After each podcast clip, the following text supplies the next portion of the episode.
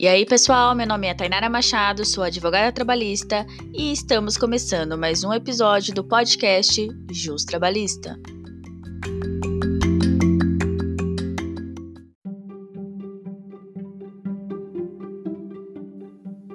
E o tema do episódio de hoje é sobre se é possível a aplicação do fato do príncipe na justiça do trabalho ou não.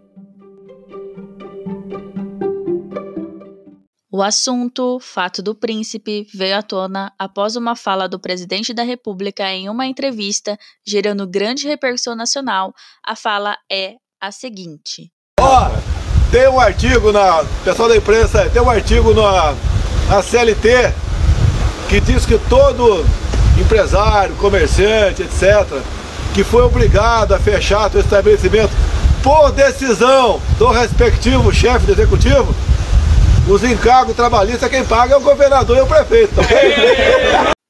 Vamos então comentar do que o presidente estava falando. O artigo trazido como referência é o 486 da CLT, que é base para o instituto jurídico construído pela doutrina que chamamos de fato do príncipe. A grande discussão que está sendo travada agora é se esse artigo traz realmente a responsabilidade para a prefeitura ou o governo do estado dos encargos trabalhistas que a empresa venha a sofrer em decorrência dos decretos de fechamento nesse lapso temporal da pandemia. Primeiramente, vou começar trazendo para vocês a origem da criação desse artigo. Ele foi inserido em 1951 na CLT para coibir atos arbitrários da administração pública e por isso que se criou a nomenclatura fato do príncipe, fazendo referência aos atos arbitrários que antigamente era imposto em uma monarquia pela realeza. Pois bem, o que o artigo fala então, pessoal?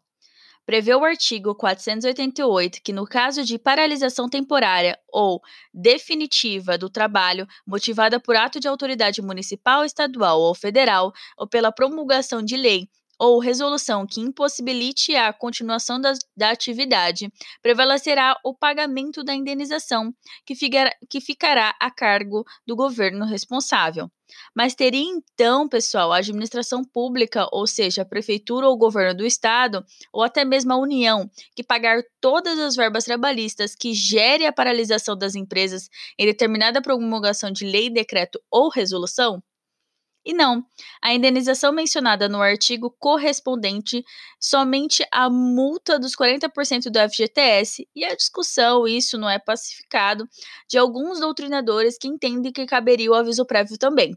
Mas o que já é consolidado seria a multa dos 40% do FGTS somente.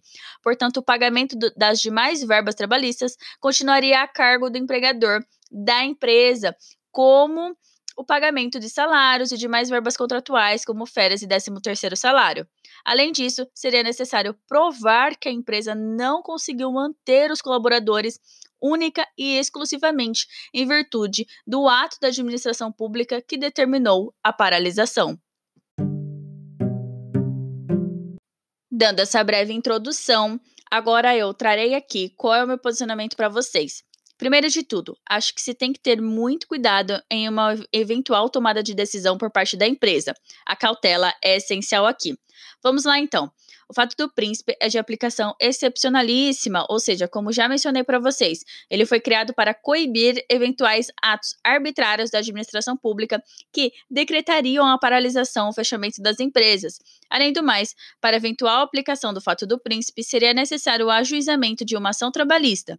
Mas já de antemão, digo para vocês que não temos precedentes que se equiparam à atual situação que estamos vivendo no país, o que ocasionaria de diversas decisões por cada Tribunal Regional do Trabalho, até que se tivesse uma pacificação jurisprudencial vinculante a todos os tribunais, o que, ao meu ver, levaria tempo, já que os processos não são resolvidos da noite para o dia na justiça. Ou seja, a empresa teria que despender tempo e dinheiro com a contratação de advogado para resolver essa situação.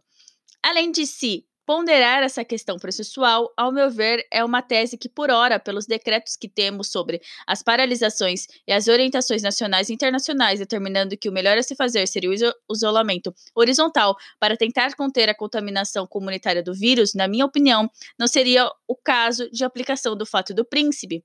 E aí vocês me perguntam, por que, Tainara?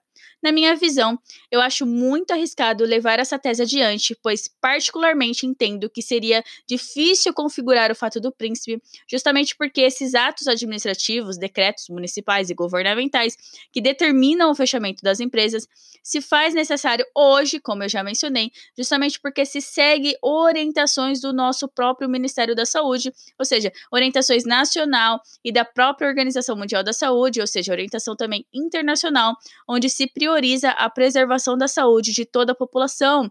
Ou seja, pessoal, é uma orientação que visa exclusivamente resguardar a saúde de toda a população brasileira. Lembrando aqui, pessoal, que o direito à saúde de todo cidadão brasileiro deve ser promovido pelo Estado brasileiro e é um direito fundamental que, no meu entendimento, se sobrepõe ao fato do príncipe do direito trabalhista e que, ao meu ver, justificaria a não aplicação dessa tese trabalhista. A nossa Constituição Federal reconhece a saúde como direito de todos e dever do Estado, onde deverá ser garantido mediante políticas sociais e econômicas que visem a redução dos riscos de doença e de outros agravos e ao acesso universal e igualitário às ações e serviços para sua promoção, proteção e recuperação. Portanto, eventual decreto e lei que vise a paralisação das empresas para resguardar a saúde de toda a população, eu entendo que não seria um ato arbitrário. Entendo que é um ato que está baseado em uma premissa de direito fundamental.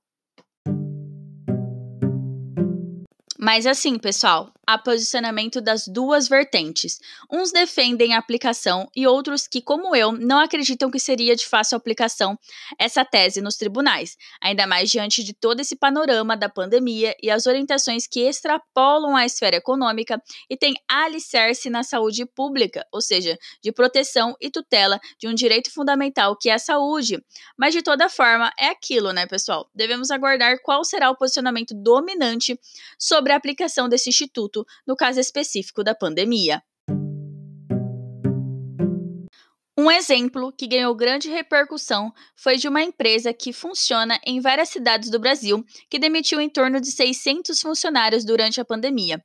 E a demissão foi justificada com o artigo 486 da CLT, ou seja, tentaram aplicar o fato do príncipe. Resumidamente, a empresa não teve sua atividade cessada, apenas reduziu sua atividade ao drive-thru, ou seja, se manteve em funcionamento. Isso resultou em investigação do Ministério Público do Trabalho, posteriormente o ajuizamento de uma ação civil pública com danos coletivos no valor de 70 milhões de reais a essa empresa, e após toda a repercussão nas mídias que atingiram a empresa de forma muito negativa, a empresa resolveu voltar atrás no dia 27 de maio de tal decisão que obrigava os trabalhadores a ajuizarem ação na justiça para requererem parte das verbas decisórias e decidiu por pagar integralmente as verbas rescisórias a todos os trabalhadores demitidos. Como eu disse, pessoal, é um tema extremamente delicado. Já foram ajuizadas milhares de ações na Justiça do Trabalho só nesse período de decretação do estado de calamidade em decorrência da pandemia, que dá em torno de três meses. As ações vêm crescendo cada vez mais. Então é hora de muita cautela por parte da empresa, até porque, no caso mencionado, a empresa voltou atrás em sua decisão e pagou as verbas integrais dos colaboradores. Mas e a imagem e reputação? Reputação dessa empresa, essa ficará negativa diante do público.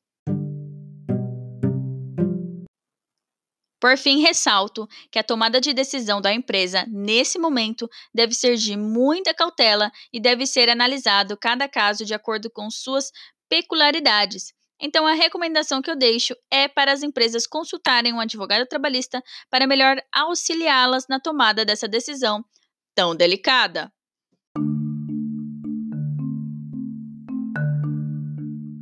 E já encaminhando para o final. E agora é hora do quadro Drops do Jus Trabalhista.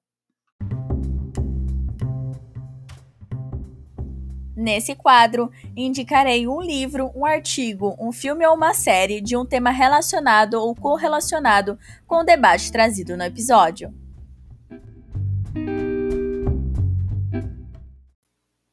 A minha indicação é o artigo do professor Ricardo Calcini, publicado no site do Conjur, com o título Indenizações Trabalhistas, Força Maior e Fato do Príncipe, que vai trazer com excelência o debate acerca desse tema. Vou deixar o link do artigo na descrição do episódio para vocês irem lá e acessarem.